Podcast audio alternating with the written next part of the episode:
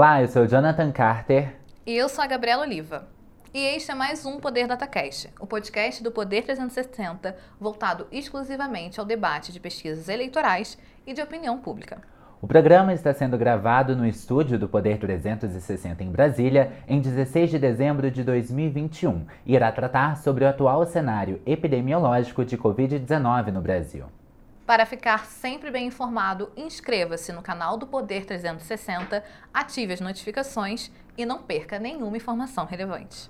O Poder DataCast recebe neste episódio a biomédica e pesquisadora da Universidade Federal do Rio Grande do Sul, Melanie Fontes Dutra. Melanie também integra a Rede Análise Covid-19. Também conversaremos com Rafael Rangel, virologista e coordenador do curso de biomedicina do IBMR, o Instituto Brasileiro de Medicina e Reabilitação. Para começar, sabe os principais dados do Poder Data, apresentados pelo jornalista Rafael Barbosa. Pesquisa Poder Data, realizada de 6 a 8 de dezembro de 2021, mostra que 49% da população brasileira está muito preocupada com a variante Ômicron do coronavírus. Outros 34% disseram estar mais ou menos preocupados, enquanto 16% afirmaram estar pouco ou nem um pouco preocupados. Os que não souberam responder foram 2%. O também perguntou aos entrevistados sobre os planos de viagem e a realização de festas presenciais nas celebrações de fim de ano. Os resultados mostram que 16% dos brasileiros pretendem viajar no Natal ou no Réveillon. A taxa é o dobro da registrada em 2020. Em outra pergunta, a pesquisa mostrou que 87% da população se opõe à realização do Carnaval em 2022. Outros 9% são favoráveis e 4% não souberam responder. O levantamento ouviu 3 mil pessoas em 489 municípios, nas 27 unidades da federação. A margem de erro é de 1,8 ponto percentual para mais ou para menos. Neste primeiro bloco, a entrevistada será a biomédica Melanie Fontes Dutra. Obrigado por ter aceitado o convite. Seja bem-vinda ao Poder DataCast. Obrigado também a você, web espectador, que acompanha o programa. Melanie, muito obrigada por ter aceitado o convite do Poder DataCast. Eu que agradeço. Prazer estar aqui com vocês. Melanie, pesquisa do Poder Data mostra que 49% dos brasileiros estão muito preocupados e 34% estão mais ou menos preocupados com a variante Omicron. Como a senhora interpreta esses números? Bem, eu acho que existe sim motivo de preocupação pelos dados que a gente está observando em outros países, até mesmo com os dados que nós estamos começando a ver aqui no país, que são muito iniciais nesse momento mas existe sim um espaço para preocupação que é necessário. As pessoas não podem descuidar agora e flexibilizar demais, porque corremos o risco de ver uma nova onda de a partir dessa variante. Mas ao mesmo tempo também acho que há um lugar para certo otimismo, porque felizmente estamos vendo que as vacinas mantêm um potencial de proteção, especialmente para a doença, né? E tornando ainda mais necessária a terceira dose para reforçar essa proteção mas a gente sempre bate na tecla de que vacinação sozinha não é a nossa resposta. A gente precisa da vacinação e também das medidas de proteção.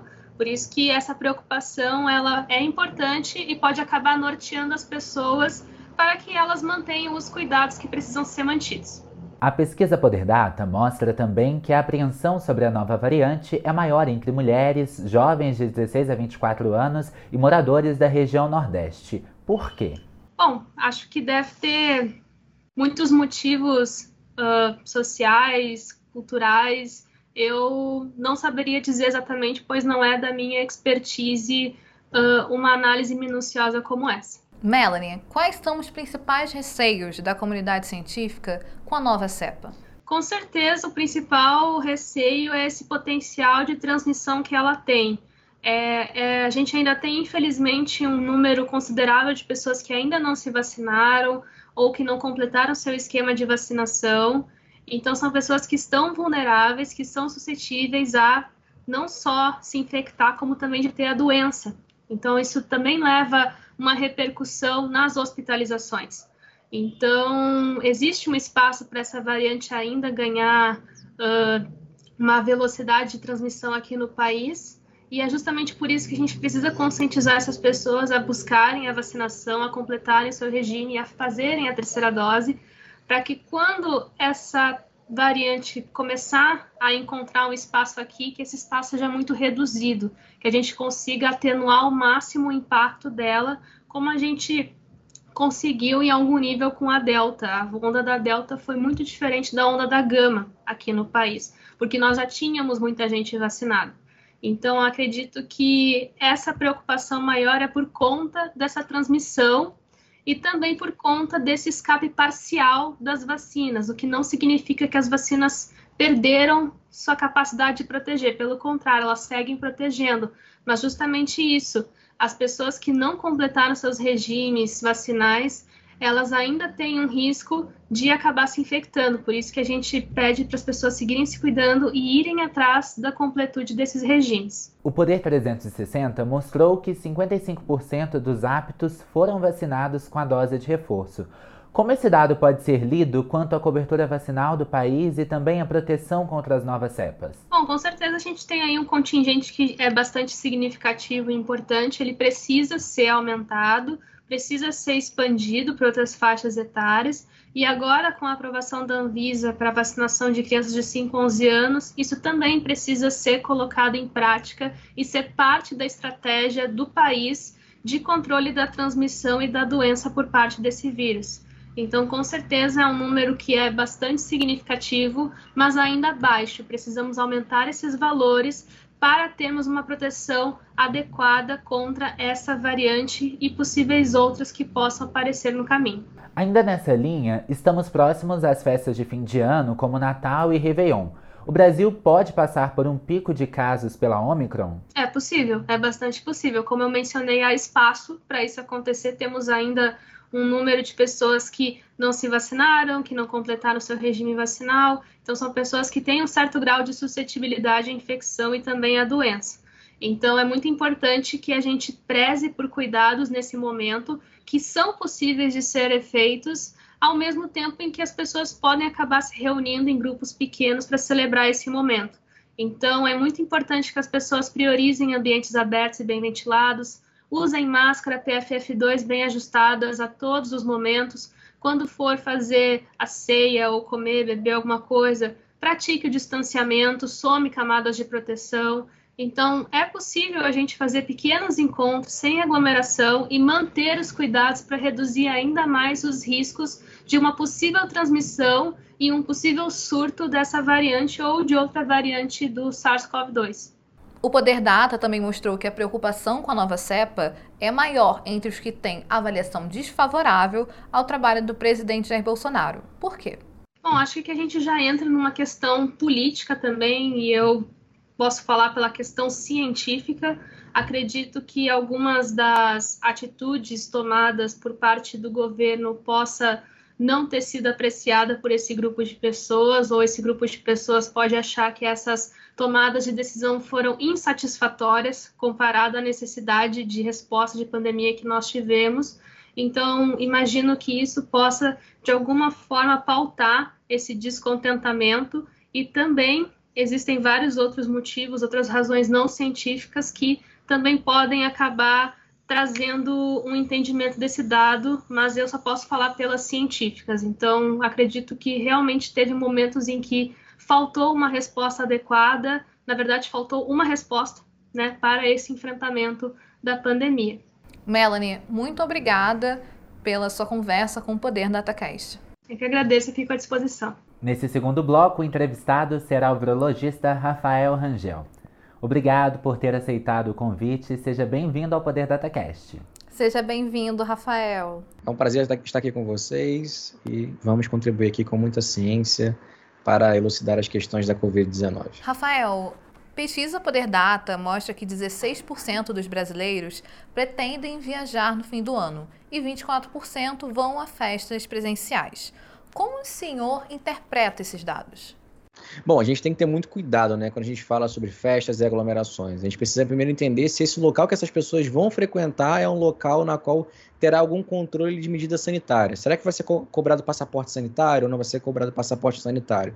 Quando a gente fala de festa de Réveillon, acho que é impossível não pensar no estado do Rio de Janeiro e, e o Réveillon de Copacabana, que é um dos maiores do mundo aí, se não talvez o maior do Brasil especificamente onde já foi anunciado que terá ali a festa de Réveillon, com alguns palcos e tudo mais, a queima de fogos ela vai acontecer, é uma coisa que nos preocupa, porque no Brasil não há, de fato, é, a necessidade de apresentar o cartão de vacinação, o comprovante de vacinação. Será que o Brasil ele não será o novo é, é, paraíso daqueles não vacinados? Isso para a gente é muito grave. Porque a gente sabe que quanto mais as pessoas circulam, mais o vírus circula. Quanto mais o vírus circula, mais mutações podem acontecer e, consequentemente, mais variantes elas, elas vão, vão também aparecer também. E nesse momento que a gente vive um boom da Omicron especificamente lá no Reino Unido, em Londres, uma informação importante, ela já é dominante. Então, trazer isso aqui para o Brasil, ela infecta, por exemplo, muito mais do que a Delta, que é a, a, predominante hoje aqui no Brasil. Então, é problemático isso, a gente precisa realmente tomar todos os cuidados, as pessoas deveriam rever isso. E se forem festejar, todas com a vacinação em dia, inclusive com a terceira dose, se for possível. Rafael, nesse momento em que há um aumento da transmissão da variante Omicron, Quais são os riscos associados a esses eventos? Bom, os riscos principais é a questão do escape imunológico que a variante Ômicron ela aparece, ela nos mostra que ela tem. Assim que ela surgiu, muitas pessoas ficaram espantadas com o número de mutações. Nossa, mais de 50 mutações, que coisa problemática. É bom deixar claro que o número de mutação não quer dizer que aquela que, que, no caso aquela variante será mais letal, que ela vai matar mais pessoas ou coisa do tipo. São, número de mutações não, não, não, não, se traduz, não se traduz a isso, né? Mas a gente percebe que as mutações que ela possui, ela dá poder para que essa variante tenha um escape imunológico das vacinas. Ou seja, mesmo a pessoa vacinada, ela pode se infectar e desenvolver o caso grave, que é o que a vacina normalmente ela protege, da gente não desenvolver a forma grave da doença. Então isso pode acontecer. Por mais que os números mostrem que a maioria das pessoas que tiveram infecção pela ômicron não foram óbito, é uma coisa que ainda está meio nebuloso na questão científica. Então, todo cuidado ele é necessário. Então, se a gente já vê, por exemplo, a Ômicron já sendo uma variante de maior circulação na Europa, e isso pode chegar aqui no Brasil, por que não a gente não, não, não se prevenir para que isso não chegue aqui? a gente sabe, de fato, que a resposta é, na pandemia especificamente tem que ser muito rápida. Nós devemos deixar de ser é, reativos e devemos ser proativos. Ainda falando em festas, o levantamento também mostra que 87% dos brasileiros são contrários à realização do carnaval em suas cidades. 9% são favoráveis. Como você analisa o declínio à festividade? É, a gente precisa realmente analisar. Quando eu vou fazer um carnaval, no ambiente agora pós-pandêmico ou pandêmico ainda, digamos assim, se as pessoas se infectarem, elas terão capacidade, o serviço público de saúde terá capacidade de atender essas pessoas? Esse é um ponto principal. Quando você vai fazer um Réveillon, você vai fazer um carnaval, muitas pessoas morreram por quê? Porque não tinha respirador, porque não tinha atendimento.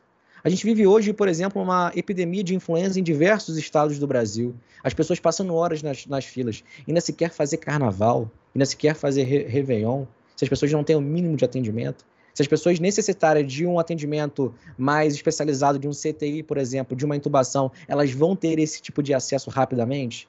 Eu acho que é isso que nós devemos cobrar das autoridades especificamente. Não há nenhum problema você festejar, mas com todo cuidado, com a, de fato, o serviço público de saúde preparado, que a gente percebe que no, no, no, quando a gente teve uma, a onda maior, a maior onda de Covid, dos casos de Covid, mundo comprou respirador, contratou pessoas, fez isso, fez aquilo, hospital de campanha. Está tudo sendo desmontado, a gente não sabe para onde está indo, como está sendo utilizado esse tipo de coisa. E se voltar, como é que isso se, se dará? É, como esses serviços serão prestados para a população? Eu acho que isso deve ser avaliado pelas autoridades especificamente, e nós, como cidadãos, a gente precisa de fato cobrar essas coisas da, das, nossas, das nossas autoridades. Ah, deixar muito claro aqui que o carnaval é de fato a maior festa, a gente sabe disso, quanto que movimenta de economia, mas a gente sabe que a gente viveu. Foram mais de 600 mil vidas perdidas. A gente não pode simplesmente ignorar isso e tocar a vida como se nada tivesse acontecido. Rafael, os dados mostram ainda que tantos que avaliam Bolsonaro como ótimo ou bom, quanto aqueles que o consideram ruim ou péssimo, são contrários à realização do carnaval. Como você interpreta essa união do eleitorado? Bom, acho que as pessoas elas se sensibilizaram com relação à morte, né? A gente falou muito sobre isso. E o, muitas pessoas, e aí sendo a favor do presidente Bolsonaro ou sendo contra ao presidente Bolsonaro, eu acho que o vírus ele não escolheu, né? Ou você vota no X ou você vota no Y. Acho que todo mundo perdeu um ente querido de alguma maneira para essa doença especificamente. Então, talvez pela dor, essa, essa, essa população ela se uniu por alguma coisa e está pensando melhor pela realização do carnaval. Então, na minha opinião, só pode ser assim, só, só essa visão que eu tenho. Pela dura, essas pessoas se uniram e viram, ó, realmente o carnaval não é a melhor opção pra gente, porque a gente já perdeu alguém já querido, a gente não quer mais perder mais pessoas por conta disso. Rafael, o carnaval é uma época em que tradicionalmente o Brasil recebe vários turistas de outros países. Quais medidas podem ser tomadas pela administração pública para conter a circulação do vírus e impedir um novo colapso do sistema de saúde? A primeira coisa já deveria ter sido feita: barreiras sanitárias nos aeroportos, triagem daquelas pessoas que vêm da onde tem circulação de Ômicron. Por exemplo, quem vem de Londres hoje tem um desembarque específico em aeroportos internacionais? Não tem. Essas pessoas têm uma triagem clínica? Elas não têm. Elas têm acompanhamento? Elas não têm. Aí só quando tiver lá vários casos de ômicron no Brasil, ah, vamos implementar. É isso que eu falei. É de ser proativo, não ser reativo. Vamos esperar acontecer. Historicamente, o brasileiro tem esse problema de ser sempre reativo. Ah, por isso que o Brasil especificamente tem muitas farmácias, né? A gente espera primeiro dar problema para depois procurar um medicamento. Ah, não tem como resolver, a gente dá um jeitinho aqui e por aí vai. Então, essas medidas de barreiras sanitárias nos aeroportos e educação daquelas pessoas que chegam ao Brasil, a gente não está tendo. Então a gente precisa, o quanto antes, implementar essas barreiras, não só nos aeroportos, mas também, chegando agora, Réveillon, nos portos. São diversos navios transatlânticos que chegam com diversos turistas de diversos locais do mundo. E transatlânticos são ótimos lugares para que a doença se propague. São pessoas, um aglomerado de pessoas vivendo num ambiente fechado, que são os transatlânticos, com quartos pequenos, onde tem uma circulação grande de pessoas. A gente tem um problema muito grande com isso. E a gente precisa, então, de fato, o quanto antes, isso já deveria, já, já deveria estar acontecendo. vou frisar isso aqui sempre. Isso já deveria estar acontecendo e não está acontecendo. Essas pessoas que chegam não estão sendo monitoradas. A gente precisa monitorar para que isso não se alastre aqui no nosso país. Ainda sobre a festividade, o carnaval geralmente tem três tipos de celebração: os desfiles das escolas de samba, festas em locais fechados, como clubes, e blocos de rua. Alguma dessas opções são seguras? Elas são seguras. E eu vou trazer uma questão aqui que muitas pessoas falam e eu discordo completamente. Muito se falou assim, ah, vamos fazer um evento testes, eventos testes. O evento teste, ele tem que ter um evento, ele tem que ter um início, meio e um fim. Porque o evento teste, simplesmente as pessoas fazem um evento, vai quem quer, compra ingresso, vai, saiu, não testa antes de ir, não testa depois de ir. Porque se é um teste, eu preciso testar antes de, de ir para esse evento, negativo. Fui, depois testei, deu negativo também. Beleza, meu evento foi um sucesso. Agora, simplesmente as pessoas não têm testagem nenhuma para ir, nem quando saem do evento. Então a gente precisa então ter medidas especificamente. Eu participei de um evento na semana passada em São Paulo. Foi um evento com mais de mil pessoas. Nós éramos testados todos os dias. Todos os dias. Então, hoje, por exemplo, Londres, por exemplo, que eu sempre vou citar aqui porque é onde a Omicron está em maior circulação, Londres é um dos países que mais testa é, é uma, desculpa, países não, uma das localidades que mais testa no mundo. Eles já estão dizendo que eles estão sem capacidade de testagem. Mas eles têm uma vigilância genômica muito boa, que é através da testagem especificamente. Eu não vejo, por exemplo, problemas em ter um desfile de carnaval onde todos os integrantes que vão desfilar eles sejam testados. E a arquibancada, por exemplo, ela seja fechada, as pessoas acompanham pela televisão. Tem como a gente fazer isso? Tem como a gente fazer isso. Agora, será que há interesse de, de, de se fazer isso? Ou interesse simplesmente ignorar todas essas medidas e não, vamos fazer o carnaval porque tem que acontecer o carnaval, porque dois anos sem carnaval já é muita coisa. A gente entende, respeita, respeita todos que trabalham com carnaval, mas também tem que entender novamente o que a gente passou. Será que a gente quer voltar a viver aquilo? A gente também tem que destacar que o Brasil vacina muito bem. Isso é um ponto que deve ser destacado. De, do meio do ano para cá, especificamente, o Brasil deu um salto de vacinação. A gente já passa percentuais, por exemplo, de Estados Unidos. O brasileiro vem fazendo história na vacinação de Covid, especificamente, com coisa que a gente já fazia lá atrás. O Brasil sempre foi um país que vacinou muito bem. A gente precisa manter nessa vacinação, inclusive com a terceira dose. Se a gente conseguir fazer isso quanto mais rápido possível, aí sim eu vislumbro uma condição de um carnaval, talvez um desfile em local aberto com pessoas ali utilizando máscaras vacinadas talvez um local fechado controlado com algumas pessoas, a gente pode vislumbrar cenários positivos nesse, nesse sentido. Falando sobre vacinação, a pesquisa mostra que só 2% dos brasileiros não querem se vacinar. Ainda assim, 45% dos brasileiros aptos não receberam a dose de reforço. Ao que você atribui essa discrepância? Bom, a gente precisa entender que quando a gente fala de vacinação, muitas das, das, vacinações elas acontecem em unidade básica de saúde, unidade, a gente fala de atenção primária. E tem muitos, muitas capitais, por exemplo, eu tive com um colega de, de uma capital, Belém. Belém é uma capital grande, com mais de um milhão de habitantes. A cobertura da atenção primária lá não chega nem a 40%, ou seja, 60% daquela capital ela não tem cobertura de postos de saúde em bairros. Então a pessoa ela vai trabalhar. Quando ela volta, o, aonde estava vacinando já, já, já, já esgotou, por exemplo. Então, muitas pessoas estão nesse sentido, trabalhando direto, não estão conseguindo se vacinar, porque às vezes a vacinação é somente de segunda a sexta, não tem sábado e domingo. E também há uma falha do serviço de saúde no monitoramento. Saber quem são essas pessoas que não vacinaram, quem são essas pessoas que não voltaram para a segunda dose ter uma equipe de telefonia para entrar em contato, é, é, agente comunitário de saúde para visitar essas pessoas, entrar em contato para trazer elas para vacinação.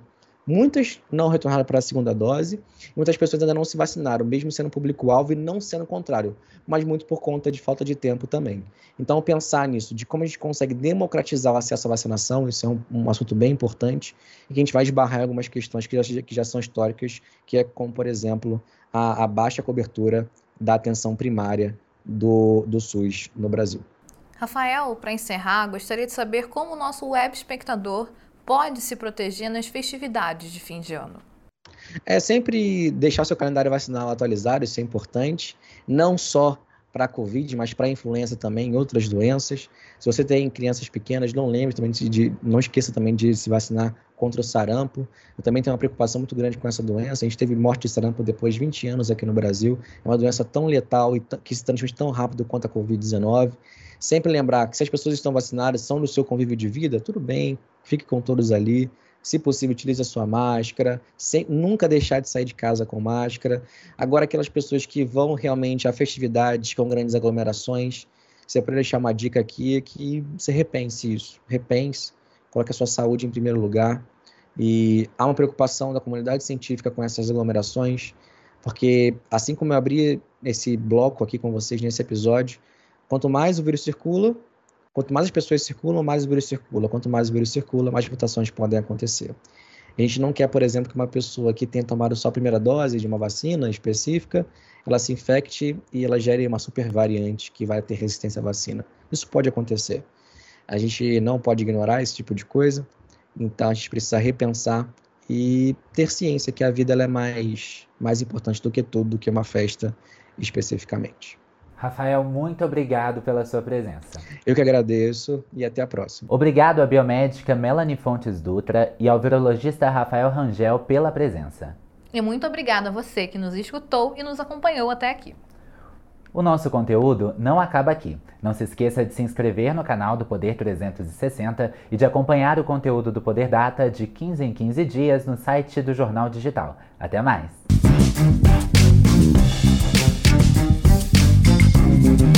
Mm-hmm.